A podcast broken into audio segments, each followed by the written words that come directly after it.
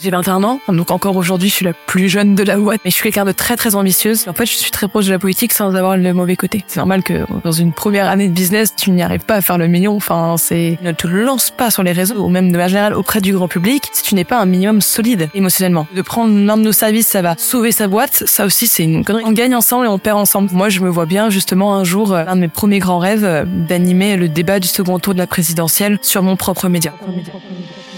Une boîte est la somme de ses compétences et la moyenne de ses talents. Fais-la progresser et elle s'envole. Laisse-la stagner et elle s'effondre. Et la meilleure façon de s'améliorer, c'est d'écouter ceux qui sont déjà passés par là. Je suis Benoît Dubos, cofondateur de Skillesia, le copilote de croissance des startups et TPME ambitieuses. Ensemble, nous allons partir à la découverte des plus belles réussites entrepreneuriales, avec un objectif, comprendre comment créer et développer une boîte de façon saine, rapide et durable. Au programme, des réussites, des échecs, des méthodes et surtout des tonnes d'apprentissages à appliquer le jour même sur ton projet. Alors prépare de quoi noter et surtout, attention à la branche.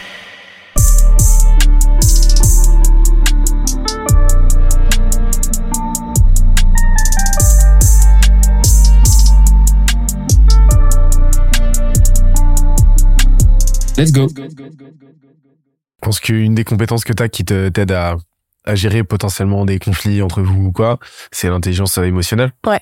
T'en parles beaucoup sur Insta. Ouais. T'as fait un bon, bien joué là. T'as bien bien, enchaîné. Ouais, très fort. Ah, on a de la pratique un peu. Hein. Ouais, je vois ça. Ouais. Et euh, qu'est-ce qui, euh, déjà, qu'est-ce qui t'a pris de te mettre, de t'intéresser à ce sujet? D'où ça Euh. vient cette petite lubie là On va dire que bah, c'est lié au fait que je suis une hypersensible hein, qui qui enfin fait beaucoup de choses par rapport euh, non oui alors non jamais jamais dia- diagnostiqué mais quand je enfin jamais vu de médecin pour parce que enfin ça, voilà on s'en fout un peu ouais, mais, t'as toute en la symptomatologie tout quoi. euh, euh, le truc qui prouve que je le suis euh, et puis euh, et puis d'ailleurs ça a été d'ailleurs très compliqué pendant des années parce que je contrôlais pas du tout mes émotions parfois je pleurais pour un rien. En plus tu rajoutes ça avec les, hor- les hormones etc alors là tu laisses tomber c'était une angoisse. Euh, mais aujourd'hui c'est devenu ma plus grande force parce que quand tu arrives à le contrôler euh, c'est très euh, très très pratique. Tu arrives à beaucoup plus être empathique. Et ben moi je suis hyper empathique. Je peux arriver à comprendre quelqu'un et le cerner en deux secondes. Ça dépend des gens. T'en as qui le montrent plus facilement que d'autres. Et j'arrive en fait très facilement dans des situations à avoir le bon réflexe de réaction parce que je comprends bien la situation émotionnellement. Et en fait, chaque être humain est quand même drivé par ses émotions, même s'il y en a qui sont plus rationnels qu'émotionnels. Quand tu arrives à les toucher sur leurs émotions, c'est beaucoup plus facile euh, de comprendre vraiment ce qu'ils veulent, de réussir à bien leur parler ou de les convaincre, même en business ou autre. Donc c'est assez euh, assez utile là-dedans. Et pourquoi ça? Parce qu'en fait, j'ai réalisé que euh, bah, de un, je fonctionnais comme ça, de deux, euh, je passais mon temps à comprendre trop facilement les gens et à donner beaucoup de conseils et écouter énormément là où j'avais l'impression que tout le monde fonctionnait comme moi. Et en fait j'ai réalisé au fur et à mesure du temps que les gens enfin fonctionnaient pas du tout comme moi. Il y en a il y a des choses pour moi c'était évident. Pour d'autres pas du tout. Et comme je savais qu'il fallait que je me lance sur Insta j'avais vu que Jules ça marchait bien ça prenait assez vite. Moi je me suis mise après tout le monde moi je me suis mise il y a maintenant ça va faire bientôt un an tu vois je me suis mise genre week-end de Pâques un truc comme ça donc euh, donc je me suis dit bah autant me faire sur ça. Et donc j'ai commencé à parler de petits trucs qui étaient juste évidents pour moi. J'ai réalisé que ça n'était pas forcément pour tout le monde. Et en plus c'était des sujets que j'avais pas du tout à travailler parce que c'était complètement euh, inné. Et justement je me suis dit il faut trouver un domaine où j'ai pas besoin de passer trop de temps au début pour me lancer à passer des heures à me renseigner dessus.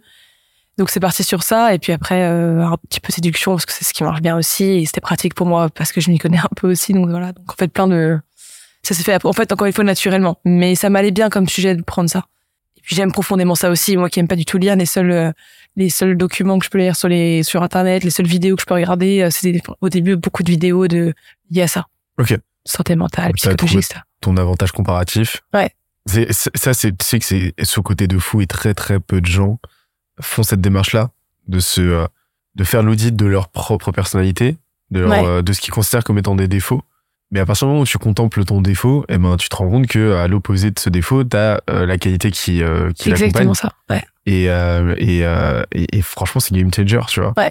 Et donc, toi, tu as fait ce travail-là et tu t'es rendu compte qu'en fait, bon, bah, c'était euh, la thématique qui te venait de la façon la plus intuitive qui te, et qui te demanderait euh, le moins d'efforts, en fait. Euh, Bah c'est c'est justement lié au fait que, comme tu dis, quand tu as conscience de tes défauts, c'est hyper intéressant de vraiment travailler dessus, soit pour trouver la bonne qualité qui va avec, soit comment réussir à pallier à ça. Typiquement, euh, et là j'y pensais, mais moi je suis quelqu'un qui suis hyper flemmard. Donc là, quand tu disais comme ça, ça, comme ça, ça te, ça te prenait peu de temps. Moi, je suis quelqu'un de profondément hyper flemmarde. Si je peux réussir à faire une tâche en cinq minutes au lieu de la faire en une heure, t'inquiète pas que je vais la faire en cinq minutes, mais vraiment, mais je vais tout faire pour pas la faire en une heure et avoir les meilleurs résultats possibles. C'est ce qui fait que ça m'est arrivé de tricher en cours, évidemment, euh, beaucoup plus que la plupart des gens. Plein de petites actes comme ça que je faisais pour en fait euh, avoir les meilleurs résultats possibles en passant le moins de temps dessus. Et donc en fait, ça fait que tu développes une autre forme d'adaptation, une autre forme d'intelligence par rapport aux choses. Et euh, je sais plus qui disait ça, mais qui disait que tu donnes une tâche hyper difficile à un flemmard et il te trouvera la façon la plus facile et rapide de le faire. Et, euh, et en fait, c'est complètement vrai. Je sais plus qui disait ça, mais euh, et c'est profondément vrai. Ce qui fait qu'aujourd'hui, c'est pour ça que je m'occupe du commercial ou que je m'occupe de plein de petites tâches qui, en fait, sont liées à ma personnalité de flemmarde. Des gros tunnels de fond qui doivent me prendre 6 heures de boulot, tu me les donnes pas à moi. Tu les donnes à Jules, par exemple. Parce que moi, euh, moi, faut des trucs où je peux aller très vite et euh, ça me prend peu de temps parce que j'ai trouvé la manière la plus rapide de le faire. Et encore une fois, dans une boîte, justement, quand tu montes une boîte, plus tu trouves tes défauts vite, plus tu arrives justement à, à trouver des solutions au lieu de les cacher, de te forcer à les combattre. En fait, t'es fait comme ça, t'es fait comme ça pas développer autre chose ou trouver une manière de l'intégrer dans un dans une tâche que tu es en train de faire. Et ça te fait gagner beaucoup de temps. Bref, voilà, je restais juste là-dessus parce que c'est intéressant justement de faire son, sa propre autopsie de ses propres défauts. Ça fait penser à une anecdote, c'est une histoire vraie, mais je me souviens plus du nom de la boîte. C'était en Allemagne, mais euh, c'était une usine de dentifrice et euh, qui faisait des tubes de dentifrice, tu vois, à con. Euh. et et en fait, ils se sont rendu compte d'un truc, c'est que la machine elle était défectueuse ce qui coûtait un bras, tu vois. Ouais. C'était une machine qui, qui était là pour faire les, mettre les tubes dans l'antifrice et puis les mettre dans le carton, etc. Tu vois, un truc tout automatisé et tout. Et, et ils se sont rendus compte que ils, ils, avaient, ils avaient une masse considérable, enfin pas acceptable en tout cas, un pourcentage pas acceptable de, de boîtes qui partaient vides. Genre, il n'y avait pas de, de, de tubes d'antifrice dans la boîte en carton. Et ça a causé c'était problématique, vois, parce que les gens étaient pas contents, les, les, clients se plaignaient et tout, machin. Enfin, le manque à gagner était ouf. Et ils pouvaient pas se permettre de remplacer la machine parce que ça coûtait beaucoup trop cher et tout. Et donc, en fait, ils ont mis genre des, euh, je sais pas combien d'ingénieurs et tout, euh, sur, euh, sur le sujet pendant des mois et des mois pour trouver une solution. Donc, ils ont recherché, ils ont bossé et tout. À la fin, ils sont arrivés, euh, et c'était 10 ingénieurs avec un système de, de, de, de, de peser avec une balance qui pesait chaque boîte pour bien déterminer que euh, la boîte pesait le bon poids. Et si ça pesait pas le bon poids t'avais un système de euh, d'expulsion qui bougeait, bougeait, le truc etc qui euh, qui virait le carton et tout et donc ils ont fait des tests dans tous les sens. Ça a pris des mois ça a coûté des, euh, des centaines de milliers de euh, Dutch mark et tout. Enfin un truc de malade. Et le jour de l'inauguration donc t'as tout euh, tout le euh, tout le board et tout machin. T'as tous les ingénieurs. Ils sont ils sont 30 pélos euh, dans dans dans, dans le hangar et tout à, à, se gosser à à faire à, à review le truc et tout à se, se complimenter. Et là ils se pointent à l'endroit du bah au, au, niveau de la machine et là ils voient qu'il y a un ventilateur qui tourne à pleine balle et ils comprennent pas pourquoi donc ils vont voir le technicien et euh, il lui demande, mais pourquoi il y a un, on est en plein hiver, pourquoi il y a un ventilo et tout, c'est chelou. Il répond, ah bah non, mais c'est parce que euh, moi j'en avais marre de, euh, de vérifier chaque boîte une par une, donc bah j'ai mis un ventilateur sur la chaîne de production, et puis bah vu que la boîte est vide, bah ça s'envole. Et un flemmard, ouais, en cinq minutes, ouais, il aurait pas fait ça, ouais. a résolu le problème que dix ingénieurs ont mis une pige à résoudre. C'est fort, hein. J'interromps l'échange 30 petites secondes pour te dire de ne pas oublier de nous ajouter une petite note des familles sur Apple Podcast ou sur la plateforme de ton choix. Tu connais la chanson, ça nous aide très fort à faire connaître euh, le podcast au plus de monde possible. Allez, on reprend. Et, euh, et donc euh, franchement, euh, je te rejoins complètement je sur le fait déjà que... entendu un truc.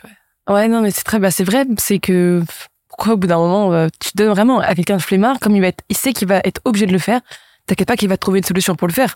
Peut-être pas forcément la solution euh, la plus, euh, la plus, tu vois, en, en cours, euh, bah, c'est pas forcément bien de tricher pour avoir les notes, alors que t'en as qui apprennent, mais en fait, t'es en mode, moi, parfois, on me disait ça. Et, et ce que je te dis, je l'ai peu dit, oui, c'est, c'est vrai que ça m'est arrivé de tricher en cours, et, et j'étais première de classe pendant deux ans. Euh, parce que je savais que je devais être première de classe pour ma mère. Pour, euh, je me dis, qu'est-ce que ça fait d'avoir un parent qui te fout la paix parce que t'es première de classe? Parce que je voyais, j'avais des amis qui étaient très fortes en cours, et je m'étais toujours demandé, qu'est-ce que ça fait d'être première de classe? Qu'est-ce que ça fait d'avoir les félicitations? Est-ce que ma mère va me laisser tranquille et me laisser faire ce que je veux parce que je lui ai prouvé que je peux avoir des bonnes notes?